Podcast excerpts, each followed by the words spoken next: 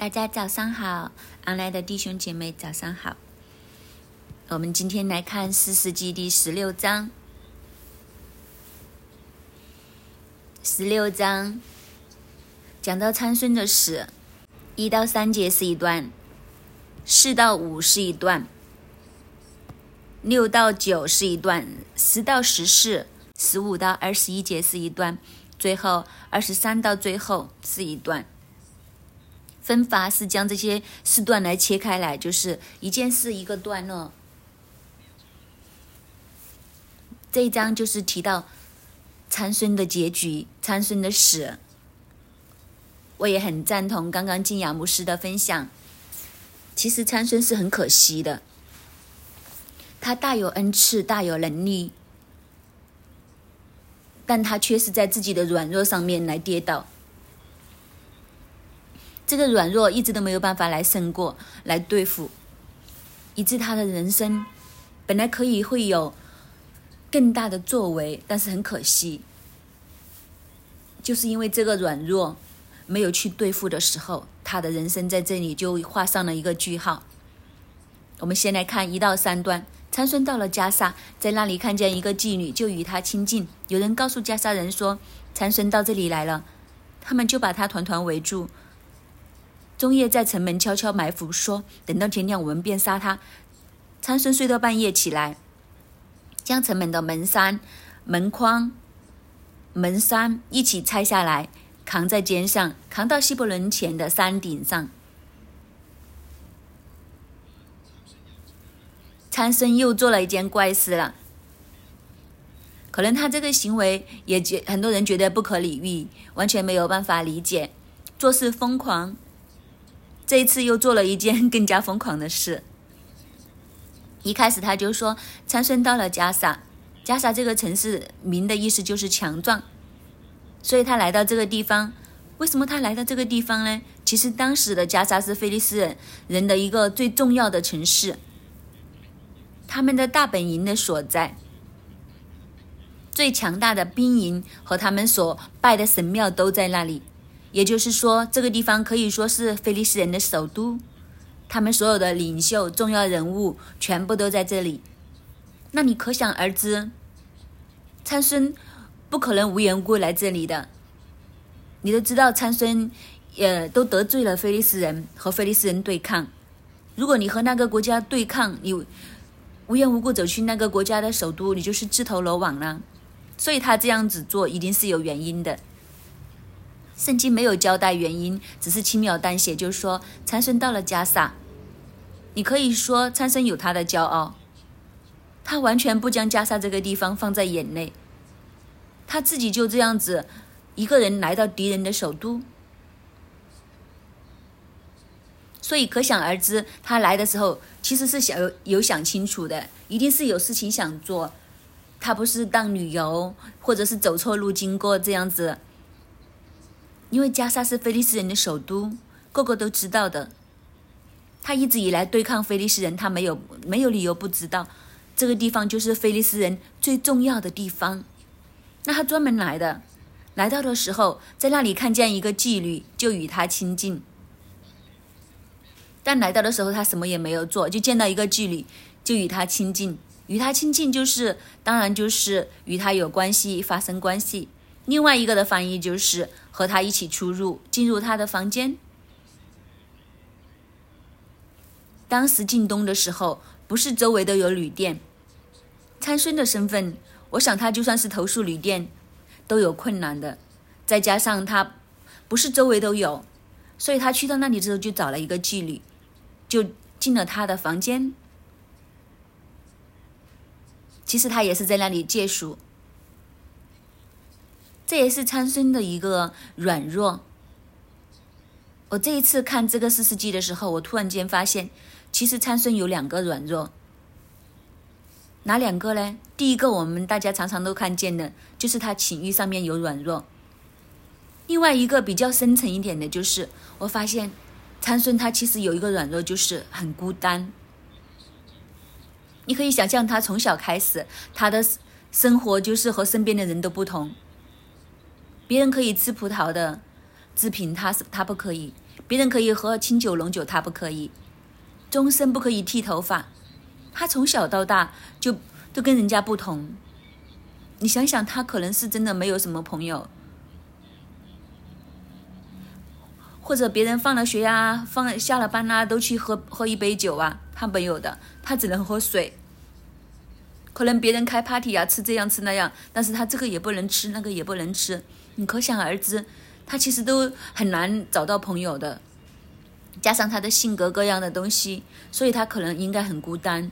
他要开始对对付菲利斯人的时候，有家也不能回，就住在山洞里面。你想一想，一个这样的人，这么久以来都是一个人住在山洞里面，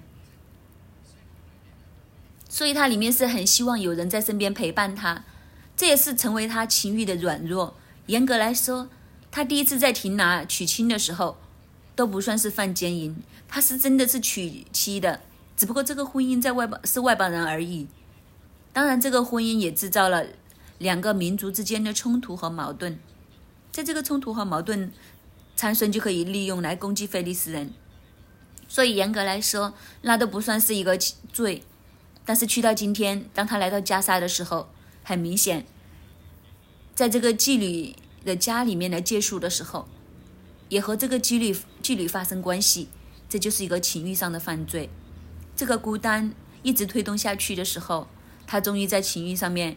有这个跌倒，他没有办法去胜过他的软弱，结果他的行踪被人发现了，就有人告诉加沙人听，参孙来到这里了。其实真的很容易发现的，就是你的发型发型，他去到哪里，很多人都知道，一看就知道，太容易认出他了，所以他的行踪就被发现了，再加上他的软弱的发动。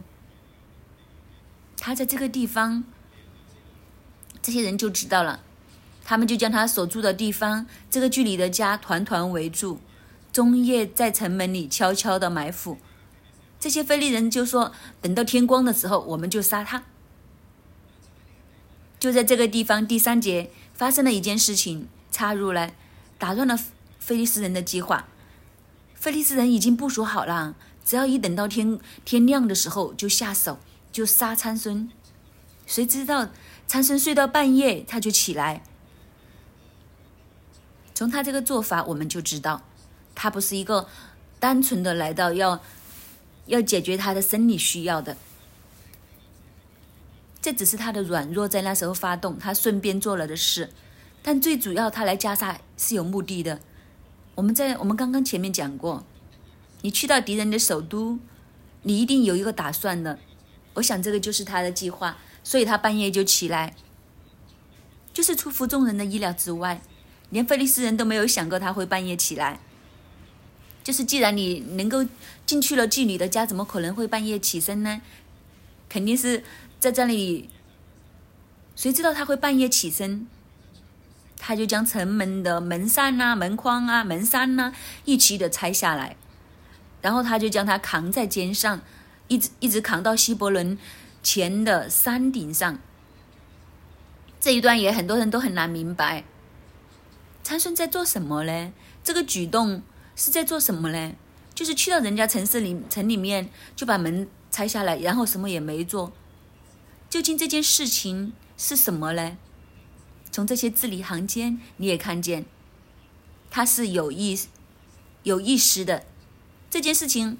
好像他真的策划的，就是一早打算好要这样子做，所以他才会半夜起来，然后去拆这个城门。那背后的理由是什么呢？其实参孙和这个菲利斯人之间一直都在拉拉扯扯，菲利斯人一直都压制以色列人，参孙也都知道，他只有他自己一个人对付菲利斯人。上一章我们有提到。他是击打菲利斯人，杀了一千的菲利斯人的时候，旁边的三千个犹大人只是观看，都没有帮手。所以我想他心里面就知道，如果要找人帮忙的话，其实这个奢望都应该机会几率很低了。所以当一个人怎么对付这么多菲利斯人呢？他就想到一个办法出来。这个办法其实有什么好处呢？这个办法的作用在哪里呢？当然，我们知道在以色列的文化背景里面，我们都会祝福一些人，祝福你的子孙得着仇敌的城门。参孙去做了这件事情，他真的得到城仇敌的城门，拆掉了他们菲利斯人首都加沙的城门。为什么要将他背到希伯伦对面前面的山顶上呢？你想想，如果你是菲利斯人，天天在这个城门口出现，有一天，呃，一起来的时候发现你的城门不见了，那你会怎么想呢？然后你会发现。你家里的大铁门被人抬到某一个地方，就立在那个山上的时候，你又会怎么想呢？你想想，一个人，你的对手，你的敌国，一个人可以来拆了你的城门走，然后放在他自己的地方，你还敢不敢去打这个国家嘞？如果参孙这一次来是拆城门走的，那下次来他可以拆了皇宫。所以你想想，菲利斯人他真的是。害怕的睡不着，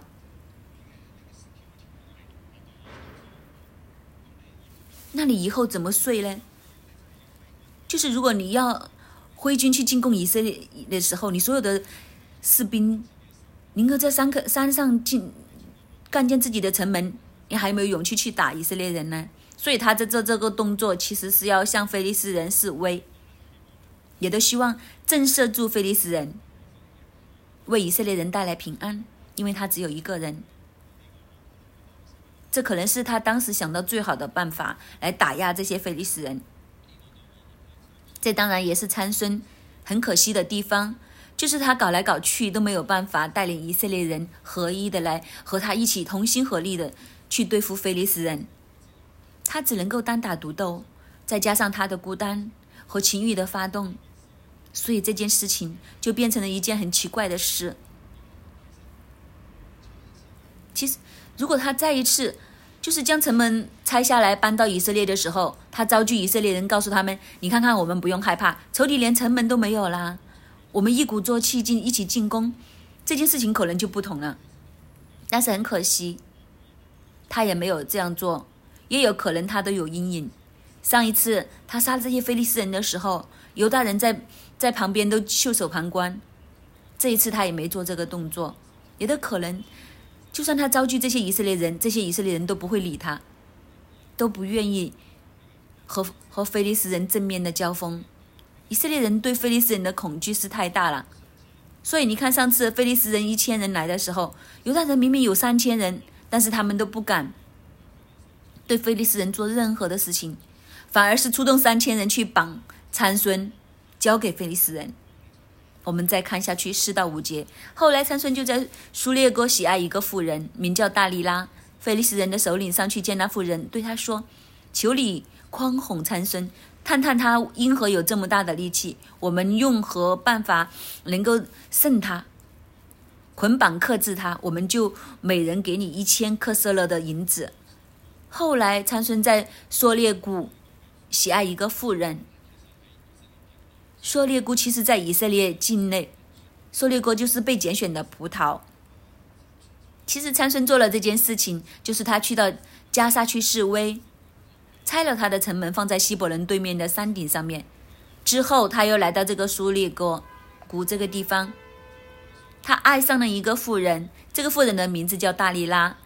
其实，大利拉这个名字的意思就是柔弱，也是以色列的一个女子会用的一个名字。所以这次他不是选一个外邦人，他是真的喜欢了一个以色列的女女人。可可惜当时的以色列的事实的时代，人是缺乏真理的，根本就不知道什么是对，什么是错。耶和华的法度是隐晦不清，因为你看到整个十世纪发展到今日，发展到现在这个时候，从来都没有提过立位人，从来没提过祭司，祭司立位人的角色。完全好像失踪了一样。祭司利未人的角色失踪的时候，其实耶和华的法度、神的律例、典章、真理根本就没有人传递，个人就任意而行，这是事实的时代一个很明显的一个状况。所以在这个时候，参孙这一次又动情了。当然，我们刚刚也有讲，这是他的软弱，他很孤单，他很需要有人陪伴。所以他很希望为自己找一个配偶。本来这件事情无可厚非，只能够说他爱了一个不该爱的人。为什么呢？因为他他爱的这个大利拉虽然是以色列人，但是很明显，大利拉心中所爱的不是参孙，他爱的是钱。所以这些菲利斯人的领袖就走来，来找这个大利拉。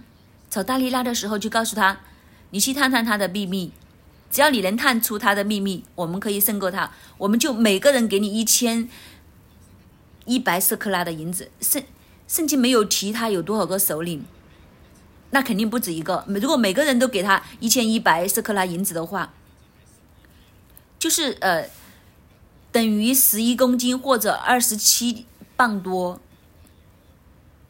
你想想，如果每个人给你二十七磅的银子，有十个首领的话，你就二百七十磅银了，就是很多的啦。所以大利拉心动了。我们再看下去这个故事，所以大利拉就是开始试探参孙，前面三次都失败。我们先来看这三次，分别是六到九啊。十到十二啊，十三到十四节，我们不如一口气来读下去这三段。大利拉对参孙说：“求你告诉我，你因何有这么大的力气？当用合法捆绑克制你。”参孙回答说：“人若用七条未干的青绳子捆绑我，我就软弱像别人一样。”于是菲利斯人的手里拿了七条未干的青绳子来，交给妇人，他就用绳子捆绑参孙。有人预先埋伏在妇人的内室里。妇人说：“参孙哪？菲利斯人哪里来了？”参孙就挣断绳子，如挣断金火的麻绳一般。这样，他力气的根由，人还是不知道。大力拉对参孙说：“你欺哄我，向我说谎言。现在求你告诉我，当用何法捆绑你？”参孙回答说：“人若用没有使用过的新绳捆绑我，我就软弱像别人一样。”大力拉就用心绳捆绑他，对他说：“参孙呐，菲利斯哪里来了？”有人预先埋伏在室内，参生将臂臂上的绳挣断了，如同挣断一条线一样。大利拉对参生说：“你到如今还是欺哄我，向我说谎言。求你告诉我，当用何法捆绑你？”参生回答说：“你若要将我的头上的七条发就与尾线同支就可以了。”于是大利拉将他的发就与尾线同支用橛子钉住，对他说：“参孙呐，菲利斯人来哪里了？”参孙就睡中醒来。将机上的橛子和尾线一起都拔出来了。三次的试探，每一次都是一样，就是一直这样子哄他。刚刚基亚牧师有分享，为什么会这么奇怪呢？你都知道他骗你了。第一次有人探你秘密的时候，一探完，这边你一告告诉他，那一边菲利斯人就来了。为什么你都不聪明一点呢？为什么会这样呢？其实这个就是参生最大的问题，他很怕孤单，他也有这个情欲上的软弱，所以这两个软弱夹击之下，碰上这大力拉，大力拉可能真的人如其名，很懂得用温柔的手段，所以大力拉对他完全，所以参孙对大力拉完全没有防卫，他完全信任这个女子，他很需要有人陪他。一个住在山洞里面住了这么多日子的一个人，身边也没有朋友，连兄弟和家里都不能回去。他根本就没有想过大力拉会出卖他，因为他真的真心爱这个女子。再加上他也有他的自负，加萨他都敢去了，城门他都敢拆了，所以他怕什么呢？就算菲利斯人来又怎么样呢？来一个不就死一个了？还有就是，如果大力拉可以让这些菲利斯人来的话，他就当热身运动，反正他都要对付菲利斯人，来了不就刚刚好了？来一个搞定一个，所以他根本就不放在眼内。所以三次这样子就去欺哄，三一次非三次菲利斯人这样来做他，他都不怕，甚至他可能就会觉得好啊，大力拉就叫这些菲利斯人来，那就正好啊。让他们自己送送上门来，还省得我去找他们，所以他完全不放在心上。直到第四次，我们看第十五节到二十一节，大力拉对参孙说：“你既不与我同心，怎么说你爱我呢？你这三次的欺哄我，没有告诉我你因何有这么大的力气？”大丽拉天天用话催逼他，甚至他心心里烦闷要死。参孙就把心中所藏的话都告诉了他，对他说：“向来没有人用剃头刀剃我的头，因为我自出母胎就归神做拿西尔人。若剃了我的头发，我的力气就离开我。”我便软弱像别人一样。大利拉见他把心中所藏的都告诉了他，就打发人到菲利斯人首领那里，对他们说：“他已经把心中所藏的都告诉了我，请你们再上来一次。”于是菲利斯人首领手里拿着银子上到妇人那里。大利拉使参孙枕着他的席睡觉，叫了一个人来剃除他的头上的七条发髻。于是大利拉克制他，他的力力气就离开了。大利拉说：“参孙啊，菲利斯人来哪里了？哪里来了？”参孙从睡梦中醒了，心里说：“我要像前几次出去活动健身体。”他却不知道耶和华已经离开他了。菲利斯人将他拿住，挖了他的眼睛，带他下到加萨，用铜链拘锁他，他就在监里推磨。然而他的头发被剃之后，又渐渐长起来，长起来了。这一次，大利拉不停的。一哭二闹三上吊，不停的去催逼他，不停的去缠磨他，甚至缠磨到一个地步，参孙都觉得好烦了，烦到他想死了。就是这样，日磨夜磨，磨磨磨磨到一个最后，参孙真的是没有办法。其实大力拉很知道参孙的软弱在哪里。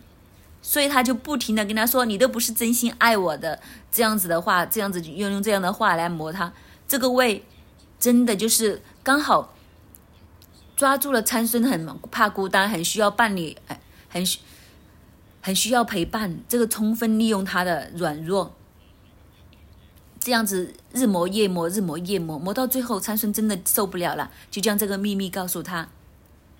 他就说。向来就没有人用剃头刀剃我的头，因为我自出母胎就做就归神做拿西尔人，这个是事实来的。他就说，只要你剃了我的头发，我就好像别人一样。为什么剃了头发，他力力量就会离开呢？其实这是他做拿西尔人的时候神的吩咐，他终身要归神做拿西尔人，不可以用剃头刀剃他的头发。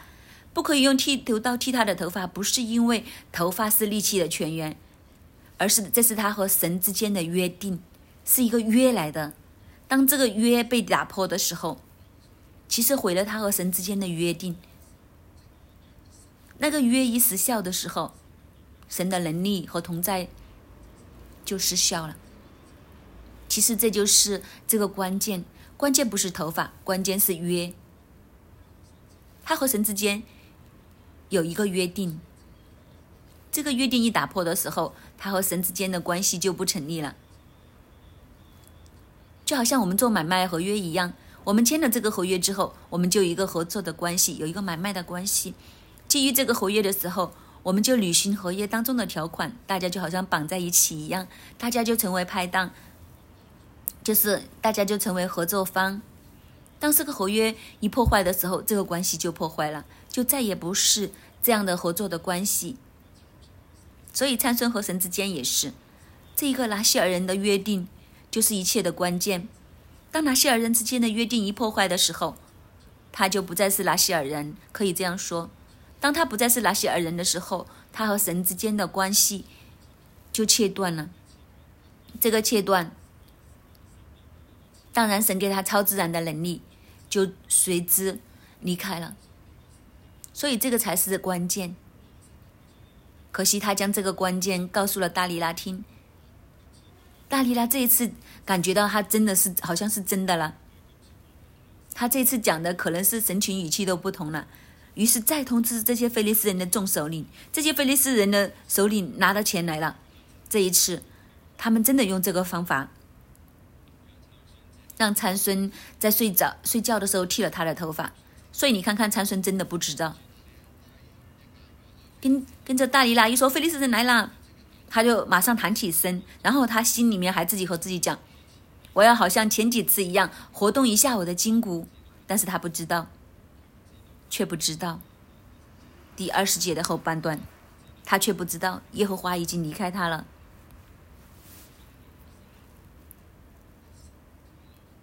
一生都在服侍神，一生为以色列人单打独斗。孤单的住在山洞里面。但是，今天当他和神之间的约定一打破的时候，其实猛然不知，因为神的灵已经离开他了。二十一节，菲利斯人将他拿住，挖了他的眼睛，将他带到达加萨，用铜链拘锁他，他就在监里来推磨。但他不知道，他根本没有超自然的力气了，所以菲利斯人就抓住他，挖了他的眼睛。你没见到菲利斯人的残忍，然后就用铜链锁住他，带到加沙。菲利斯人也没有马上杀他，没有及时的杀他，原因就是他们想大大的羞辱参孙，参孙成了他们的战利品。这个好像超人一样的人被人抓住了，所以他们暂时不要杀他，要羞辱他一番，要显出他们的强大。所以结果参孙就被带到了去加沙，就在这个地方，就是他拆了他们城门的地方，菲利斯人的首都。但是二十二节，然而他的头发被剃之后又渐渐长起来，其实头发也慢慢长出来了。但是你又发现。圣经为什么要记载这件事情呢？圣经记载这件事情的时候，他的头发也长起来，但是他的力量有没有回来呢？没有。他就在监狱里面推磨，他就在监狱里面被菲利斯人来辖制。所以力量的泉源真的不是在头发上面，头发长出来了，但他没有变回力大无穷。其实因为那个约再次让我们看见，我们再看后面。整件事的结局，二十三节开始，菲利斯人的首领聚集，要给他们的神大滚献大祭，并且欢乐，因为他们说：“我们的神将我们的仇敌参孙交在我们手中。”众人看见参孙，就赞美他们的神，说：“我们的神将毁坏我们的地，杀害我们许多人的仇敌交在我们手中了。”他们正宴乐的时候，就说：“叫参孙来，在我们面前戏耍戏耍。”于是将参孙从监里提出来，他就在众人面前戏耍。他们使他站立在两柱中间。参孙向他拉着他手的童子说：“求你让我摸摸着托房的柱子，我要靠一靠。”那时房内充满男女，菲利斯人的众首领也都在那里。房的平顶上约有三千男女观看参孙戏耍。参孙求告耶和华说：“主耶和华啊，求你顾念我。”神啊，求你赐我这一次的力量，使我在菲利斯人身上报那挖我双眼的仇。长孙就抱着托房的那两根柱子，左手抱一根，右手抱一根，说：“我情愿与菲利斯人同死，就尽力屈身，防止倒塌，压住首领和房内的众人。这样，长生死的时候所杀的比活着所杀的还多。长生的弟兄和他父呃全家。”都下去取他的尸首，抬上来葬在索拉和伊沙图中间，在他父马罗亚的坟墓里。参孙做以色列的事实二十年。参孙被抓到加萨这个地方，然后就在这个大衮庙里面，他们首领聚集，应该就是他们节气的时候，菲利斯人来过节，他们要庆祝的时候。所以他们要和他们的神这个大滚献大祭，并且欢乐开 party。他们庆祝的原因当然就是多了一个，他们认为他们所信的神将参孙交在他们手里面，所以他们见到参孙被他们抓到，就大大的赞美他们所拜的偶像，因为终于参孙落在他们手里了。参孙就就决定要将参孙抓起来戏耍他。来羞辱他，让菲利斯的民众情绪去到更高的一个，就是更加开心，来羞辱对付参孙。圣经特特别的记载，当时菲利斯人的众首领都在那里，房顶的平顶上面就有三千男女观看，人很多，而且这些人当中。很多都是菲利斯人的领袖，可能是他们的尊贵人，甚至可能不知道国王在不在，就是来看他们怎样戏弄参孙。参这个时候，参孙就求告耶和华：“耶和华，求你顾念我。”其实我们在这里可以看见，力量的源头不是头发，力量的源头其实是神。当他能够这样求告神的时候，神听着他的祷告，他就说：“我求你再赐我这一次的力量，使我在菲利斯人身上报那挖我双眼的仇。”然后参孙就抱着两条柱，就推倒了这个神庙。和他情愿和这些菲利斯人同关同归于尽。当然，有些人就问：为什么那个童子会这样子给他扶住那个柱子呢？为什么他扶着柱子的时候，菲利斯人没有反应呢？其实很简单，没有人会想过他能够推翻的。所以那个童子就说：“哎，给他靠一靠，等他恢复一下体力再来玩过。”所以就给他靠一靠。他一靠着之后，他一手拿着一个柱子的时候。可能当时围观的菲利斯人还在那里笑他，不是吧？你真的想着可以推得推得倒这个柱子吧？就好像今天你说有人可以推倒这个摩天大厦，就大家都过来看热闹，因为他已经软弱的像普通人一样，在监牢里面一边推磨，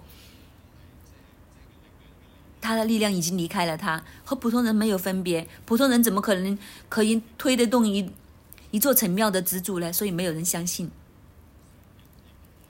也都没有人知道，他做了这个祷告之后，其实神的灵再一次的感动他，神回到他的身上。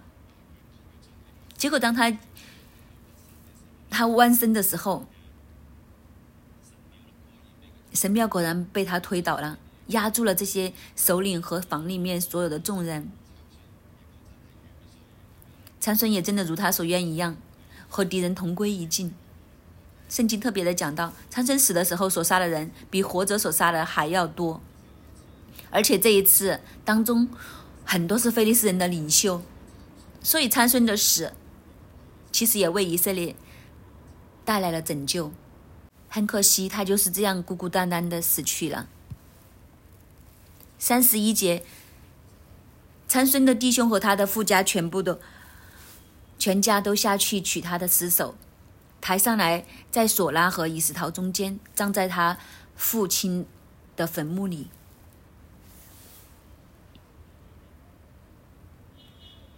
这也为参生孤单的一生画上了句号。到他死的时候，他的兄弟和他把把和他的富家的人全才出现在他的面前，将他的尸首抬起来，葬在他爸爸的坟墓里面。这次我再去看这个故事的时候，我发现。参孙的这一份孤单，其实也成为他致命的一个地方。所以，如果我们服侍神的话，我们都要胜过我们里面的孤单，胜过我们里面的情欲和软弱。我们真的要对付我们的生命，我们要以神为满足。参孙如果知道自己有一个这么大的孤单在里面的时候，他应该要打破这个孤单。多一点和以色列人有连接，这样的话，他可能还会有团队。他想为神做的事情必定会更多。但是问题是，他没有办法突破这件事，他没有办法突破这个孤单上面的软弱，也没有办法突破情欲上的软弱。这两个软弱夹击之下，结果他就命丧在菲利斯人的手中。神有恩典，在他毁约之后，听他的祷告，再次给他能力。否则的话，他的人生最后就好像在戏耍当中，在菲利斯人当中这样子来身亡，那个命运其实是更加的悲惨。神有恩典，但是给我们也有一个很大的提醒，真的求神来帮助我们，让我们认清自己，也求神给我们有恩典，可以突破我们的软弱。以致我们可以为神做更多，我们可以走更远的路。参孙就是这样，做以色列的士师二十年，其实很多士师做到他们百年归老，但是参孙只有二十年的时间，因为他又他与敌人同归于尽。这就是当时的士师的时代。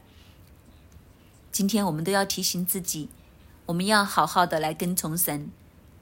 好好来对付我们自己生命中的软弱，阿门。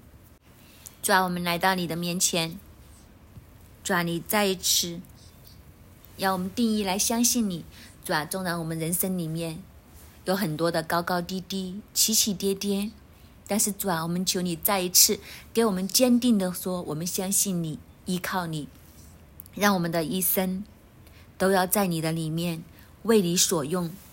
主啊，愿你今天再一次，你用参孙的生命、参孙的软弱来提醒我们每一个人，要在你的里面守节心清，分别为圣。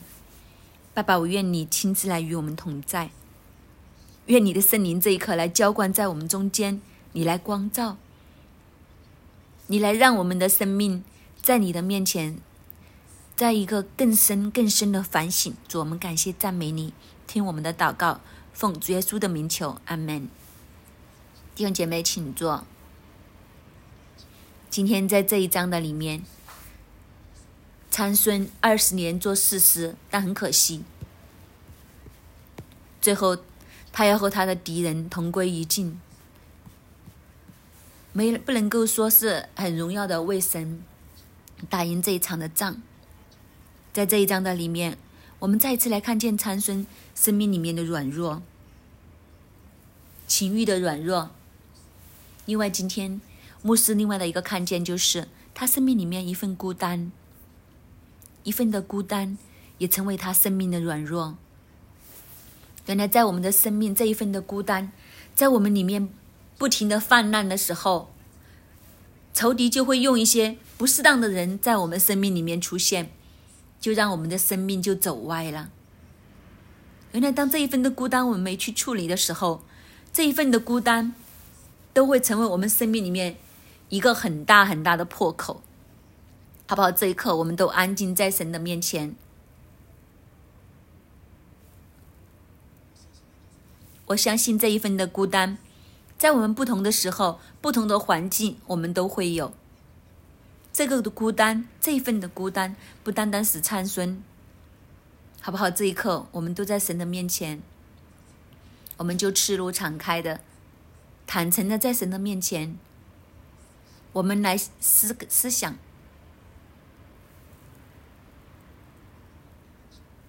当我们在家中，我们作为爸爸，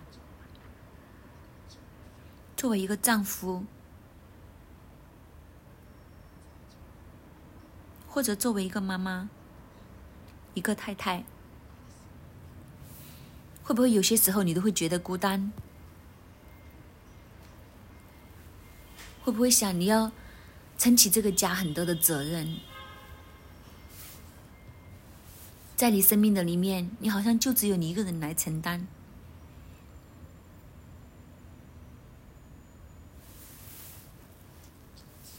在你工作的上面，会不会你都觉得，因为工作的压力，好像都没有同伴和你一起同行，觉得很乏力，觉得很没有援手。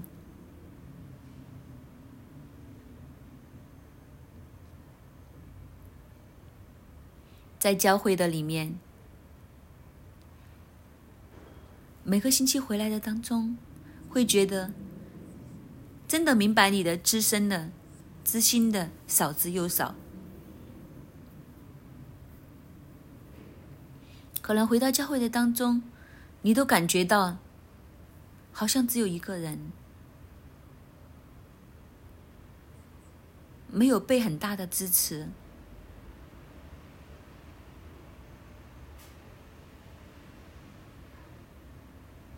如果这个都是你里面有的那一份孤单，好不好？这一刻我们就在我们的位置上，我们就来向神来呼求，就坦白来向神承认：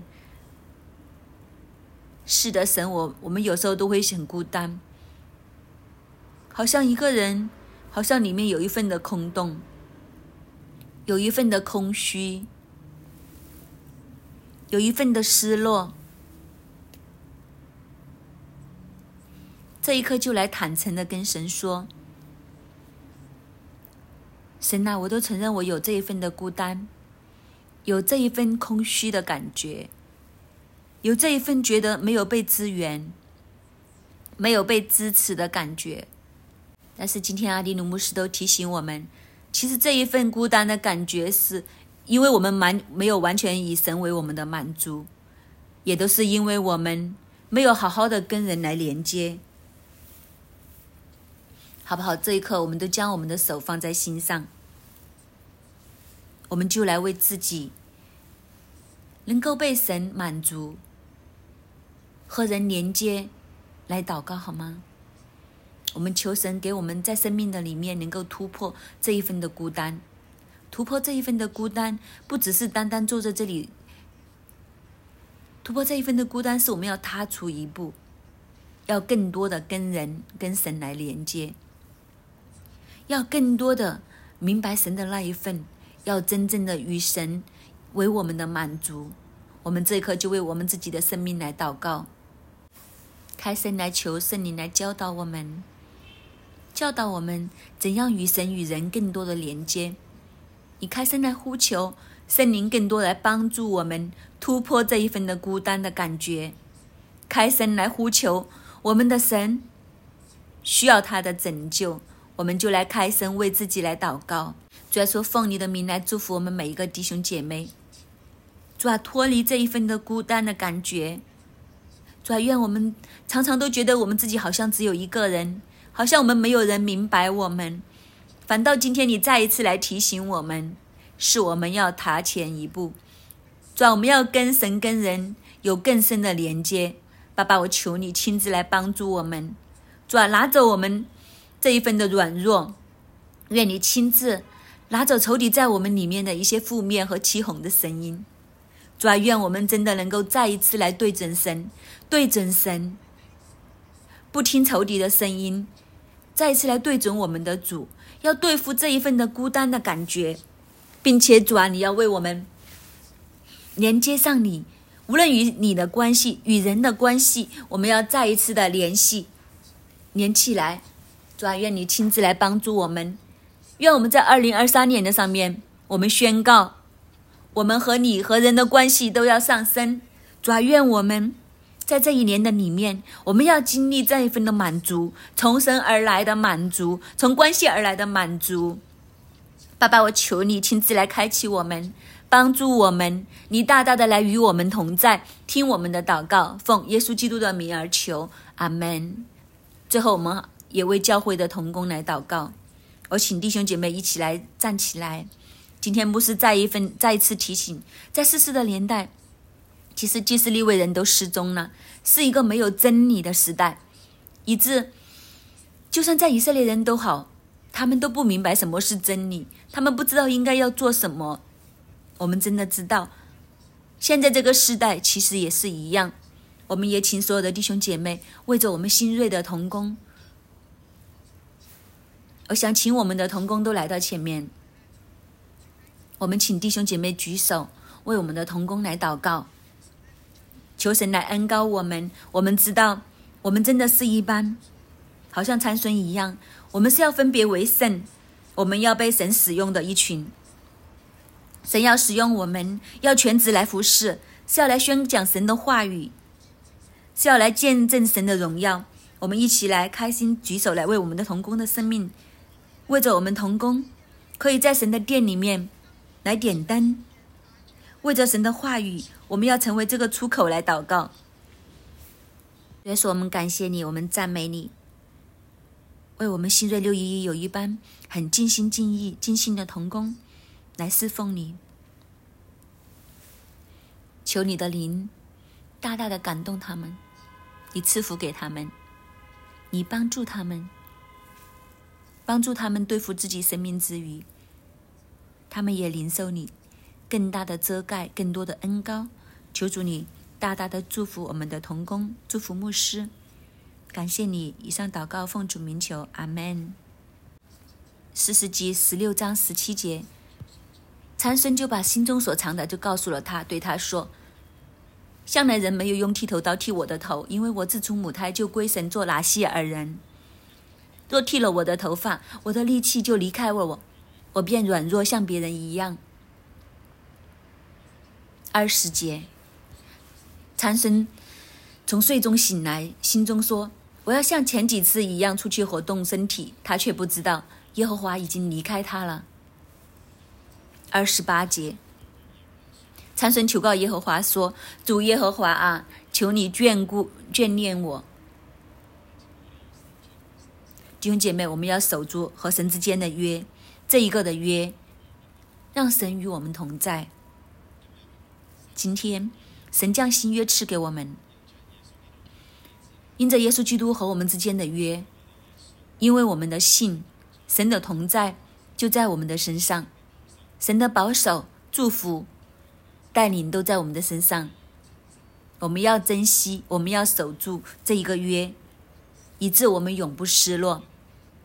我们更加也都要常常来到神的面前，求告耶和华，求神眷恋我们，保守我们。没有人知道自己会不会失脚，唯有紧紧的抓住神，这就是唯一的道路，唯一的保障。好不好？我们一起为自己的生命来祷告。主啊，我们今天来到你面前，将我们整个人都交在你的手中。主啊，唯有你最认识我们。你认识我们的孤单，你清楚我们的软弱。主啊，就算我们在软弱当中，我们都要紧紧的抓住你。主啊，求你帮助我们，永远守住我们和你之间约的关系。因为连于你，我们就有能力；离开你，我们却不能做什么。主啊，求你帮助我们，就让我们这样一生的紧紧的跟从你。主啊，求你也给我们恩典，可以突破我们生命当中一切的软弱，让我们和你的关系。更加的近亲，以致我们能够明白你的心意，能够成为你手中的器皿，被你使用，带来你名、你国的荣耀。主，我们感谢你，听我们的祷告，奉耶稣基督的名，阿门。感谢主，我们今天的晨祷就到这里，愿主祝福大家。